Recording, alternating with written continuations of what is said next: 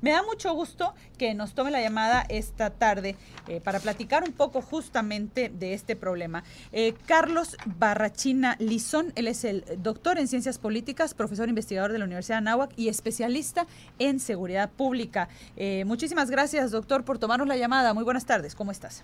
Muy buenas tardes, Andrea. ¿Cómo te encuentras? Eh, muy, bien, muy bien y un poco preocupada, la verdad, porque pues yo crecí en esta hermosa península y en Cancún, que era el, parque de diversiones favorito, yo creo, y, lo he visto en los últimos años ir cayendo en un pozo profundo de inseguridad que a juzgar por las cifras, que además son cifras oficiales, eh, ya parece realmente grave la situación.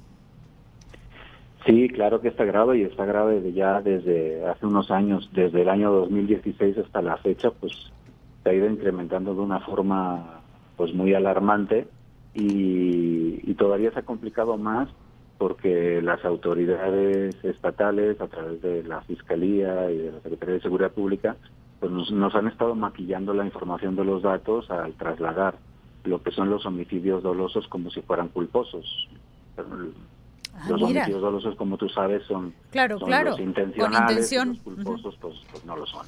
Accidentales, pues pasaba por allá, tiré una maceta, le cayó encima a alguien y lo maté, realmente sin querer, ¿cierto? Eh, y, pero, pero ¿cómo? están ¿Las cifras oficiales están reclasificando los delitos o cómo? Sí, esto... Qué grave. Mira, te estaba escuchando, perdona que te, te estaba escuchando eh, que estabas platicando sobre las encuestas de percepción de violencia del INEGI, ¿verdad? Sí. Mira, la realidad es que en el año 2019, y luego te voy a hacer una evolución hasta el 20 y el 21, si me permites, hasta el mes de mayo de cada año para poderlo comparar, eh, del 19 hasta el 21. En el año 2019, la ciudad más violenta del país era Tulum, con un 241.48% por 100 mil. Eh, claro, Tulum es una ciudad muy pequeña, tiene 32 mil habitantes, entonces esos 100 homicidios en, en un año pues, pues sí, sí impactan mucho. Pero Playa del Carmen era la segunda ciudad más violenta de todo el país, con 177.45. Esto no era conocido eh, en ninguna parte del país. Eh, cuando hablábamos de Tijuana, cuando hablábamos de Ciudad Juárez, no pasaban de 140 por 100 mil. En el año 2019, y la tendencia sigue este, en el 20 y el 21, eh, Guanajuato fue el segundo estado eh, con, con, situaciones más complicadas. Por ejemplo, Salamanca fue la tercera ciudad y Silao la cuarta. Cancún era la séptima con un 111, ¿no? Tijuana tenía un 130, un 113, con lo cual está está muy cerca. Esa esa es una realidad que se está ocultando. ¿Por qué te señalo que se está ocultando? Mira, hay eh, como siete o ocho estados en la República que eh, están maquillando la información son Quintana Roo, Veracruz, Tamaulipas, Hidalgo, Chiapas, Oaxaca y Guanajuato, y Guanajuato de una forma severa y de una forma más discreta Michoacán y Guerrero. ¿Cómo te puedo mostrar eso de una forma clara? Pues mira, por ejemplo, en el año 2016 en Quintana Roo hubo un, total entre homicidios dolosos y culposos juntos de 278 homicidios, ¿verdad? Fíjate con la cifra, 278. En el 2017 aumenta a 497. Madre santa. En el 2018 a 936. O sea, de a doble, de a doble por año. Efectivamente. Y en el 2019 a 1504. En el 2020, en plena pandemia, se redujo solo 500 los homicidios. ¿Cuál es la muestra de que el gobierno de Jesús Alberto Capella estuvo manipulando información en Quintana Roo? Bueno, muy fácil. En el año 2017, los homicidios dolosos, es decir, los intencionales, fueron 359. En el año 2018 fueron 763, mientras que los culposos solo eran 173. Es decir, claro. los accidentes de tránsito. Era un porcentaje mucho menor. en la cabeza. Todo esto fueron 173. Bueno, pues en el 2019, fíjate, de 763 homicidios dolosos se redujo a 679 y los culposos se aumentaron de 173 a 800. Madre Santa. Mira qué interesante dato. Claro, es decir, eh, o hubo... o andan muy eh, torpes los cancunenses, ¿no? Sí, o hubo una gran explosión generalizada en el ceviche de Cancún, o yo qué sé, o yo no recuerdo un accidente de tránsito en el que murieran 700 personas, ¿me explico? O hubo efectivamente manipulación de la información. Esto además se contrasta y ahí no tuvieron cuidado en la manipulación en los lesionados. En los lesionados, porque tú sabes, hay cuando hay homicidios, pues también hay gente que no muere, que son lesionados, ¿no? Entonces, en Cancún, por ejemplo, eh, en el 2018 hubo 537 dolosos y 367 dolosos en el 2019, mientras que se pasó de 54 culposos en el 2018 a 400. Es un incremento bárbaro, ¿verdad? Bárbaro, en las claro. lesiones, en cambio, no hubo modificación. Fueron 1.064 dolosa en el 18 y 1.258 en el 19. Y es que no haría sentido, ¿no? Eh, claro. Doctor, digamos, un incremento de esas dimensiones en, en, los homicidios dolosos no hace sentido, porque, porque, porque es un comportamiento, o sea, justamente por la naturaleza del delito, digamos, no hace ningún sentido que de la nada explote de esa manera en, en cifras. Claro, y es más, si hubiera habido un gran accidente de tránsito en el que se hubieran muerto 700 personas, por así decirlo, hubieran habido lesionados también. Alguno habría quedado vivo, ¿no? Claro, claro. Pero eso no queda reflejado entre los lesionados. Entonces, hay una manipulación eh, importante de, eh, de la información. En Cancún, en concreto, del 2016, que hubo 128 homicidios, se pasó en el 17 a 287 en el 18 a 591 y en el 19 a 777, ¿no? Entonces hay un aumento exponencial que no solo refleja esa percepción que me estaba señalando, sino una realidad eh, pasmosa. Y doctor, es particularmente preocupante porque aún sin maquillar cifras, las cifras son alarmantes. O sea, me explico. Entonces, vamos a asumir, y, me parece que lo que usted dice, la conclusión a la que usted llega hace muchísimo sentido. Eh, ciertamente pareciera que las autoridades están maquillando las cifras. Pero aún asumiendo que no lo hicieran, la situación es muy grave. Y, y parece que se les ha salido un poco de control porque hemos visto incremento, incremento, incremento, incremento sin una respuesta clara de las autoridades. ¿Por qué? Bueno, lo, lo más probable, y, si quieres para cerrarte el, panorama, te comento las cifras de enero a mayo del 19, del 20 y del 21 para una comparación eh, más actual.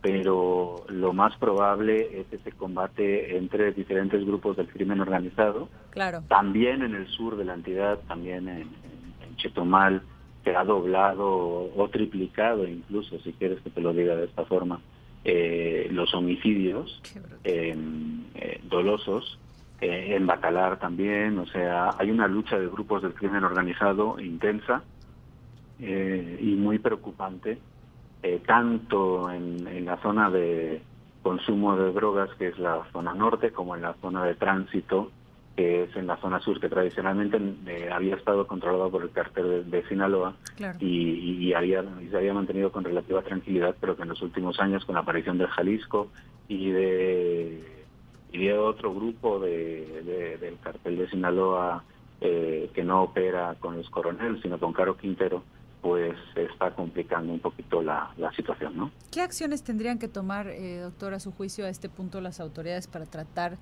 de, de, tomar control de la situación?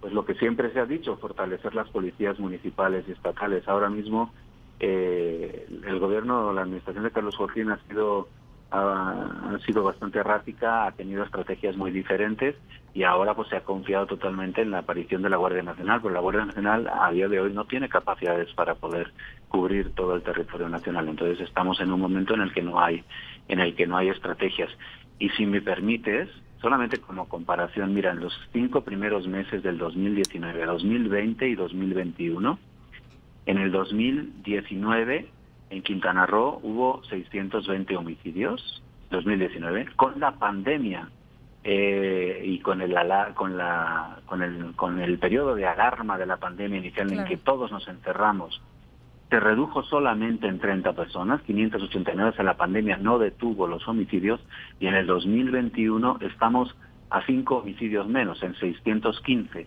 o sea, a 5 homicidios menos del 2019, con lo cual hay una constante que se mantiene eh, desde el 2019 hacia el 2021 en, los, en, los, en las cifras más eh, complicadas, más altas de homicidios de la historia de, del país. Sucede lo mismo a nivel México. En los cinco primeros meses eh, hubo 18.694 homicidios en México. En el 2020 se redujeron 600 y en el 2021 ya estamos otra vez por encima de las cifras del 2019, con lo cual efectivamente no solo es una estrategia a nivel Quintana Roo, sino que es una, estrategia, a nivel federal que no está dando resultados. Sin duda, y es que además tendríamos que ver el aparato judicial, por ejemplo, crecer a, un ritmo que le permita, en efecto, ejercer la justicia, ¿cierto? Porque luego el segundo análisis que habría que hacer es de todos estos delitos que usted nos ha mencionado, ¿cuántos llegan a justicia? ¿Cuántos obtienen sentencia? ¿Dónde, dónde se queda después de que se comete un delito? ¿Qué pasa, no? Sí, claro, pues es otro tema, ¿no? El tema de la impunidad. Todo esto, el secretario ejecutivo del Sistema Nacional de Seguridad Pública, que son los datos de, donde yo extraigo esta información, o sea, son datos públicos que encontramos en la página del pues. secretariado, se alimenta en base a carpetas de investigación de la Fiscalía, ¿no? Entonces, en teoría, pues estos son carpetas de investigación abiertas, pero efectivamente lo que tú estás señalando, eh, que tanto... Se dan abasto, ¿no? No se dan abasto los ministerios públicos, los jueces, no se dan abasto. Claro, Luego hay otra cosa también, hay una falsa idea que señala de que son los criminales los que se están matando, ¿no? Que son los grupos del crimen organizado los, que, se están matando. Pero lo cierto es que los grupos del crimen organizado están reclutando a ciudadanos, están reclutando a jóvenes eh, por la fuerza en muchas ocasiones, están reclutando eh, a personas que a lo mejor no quisieran estar allá y que están de forma obligada, con lo cual no solamente se está afectando la actividad de los crímenes organizados, o sea, no solo se están matando entre, entre grupos del crimen organizado, sino que también están afectando a la sociedad de una forma muy directa. Secuestrando, por supuesto. Si lo vemos en temas de robos, también hay un aumento de robos, sobre todo a negocios, eh, Sí, no, y se deriva en todo un comportamiento, ¿no? Se deriva en toda una destrucción del tejido social, se deriva en dejar a los jóvenes vulnerables a pandillas y a grupos, eh, donde de pronto ya no hay salida en algunas colonias que se vuelven unos focos eh, delictivos tremendos, donde los chavos realmente se vuelve un problema sobrevivir a menos de que uno se suma a una pandilla. Es decir, se derivan un montón de problemas que, que lo hacen cada vez más complejo. Yo creo que eh, además, pues en Cancún vivimos del turismo, la imagen es, es muy importante, pero pues hay un momento en el que la imagen, si no se resuelve el problema de fondo, ya va a ser muy complicado sostenerla. Mi querido doctor, pues le agradezco. Dígame.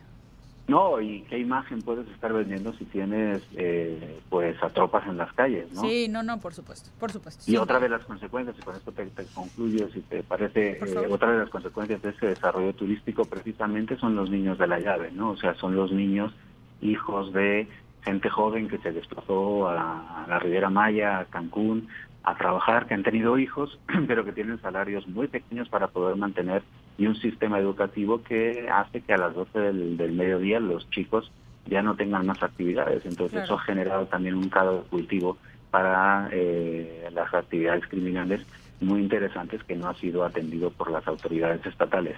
Una, una, una, una, serie de políticas que deberían de haber sido abordados para prevenir eh, esta situación y que se vino advirtiendo desde hace más de 15 años. Claro, y es un, es un tema que nos debe de preocupar realmente a todos porque eh, es, es, un asunto y nosotros los mexicanos somos muy dados a eso. Pues, si no es mi problema, no es mi problema. Yo cierro mi puerta y hay que se hagan bolas hasta que un buen día pues es nuestro problema, hasta que un buen día es, es un familiar nuestro el que es víctima de un delito, eh, somos nosotros mismos los que somos víctima de un delito y pues es responsabilidad de todos asegurarnos de que esta situación cambie. Pues mi querido doctor, le agradezco de verdad muchísimo el tiempo que nos dedica eh, Carlos Barrachina Lizón, director en ciencias, eh, doctor en ciencias políticas, profesor investigador de la Universidad Anáhuac, especialista en seguridad pública. Gracias, doctor, que tenga una bonita tarde, que esté bien. Muchas gracias a ti, Andrea. Territorio Independiente.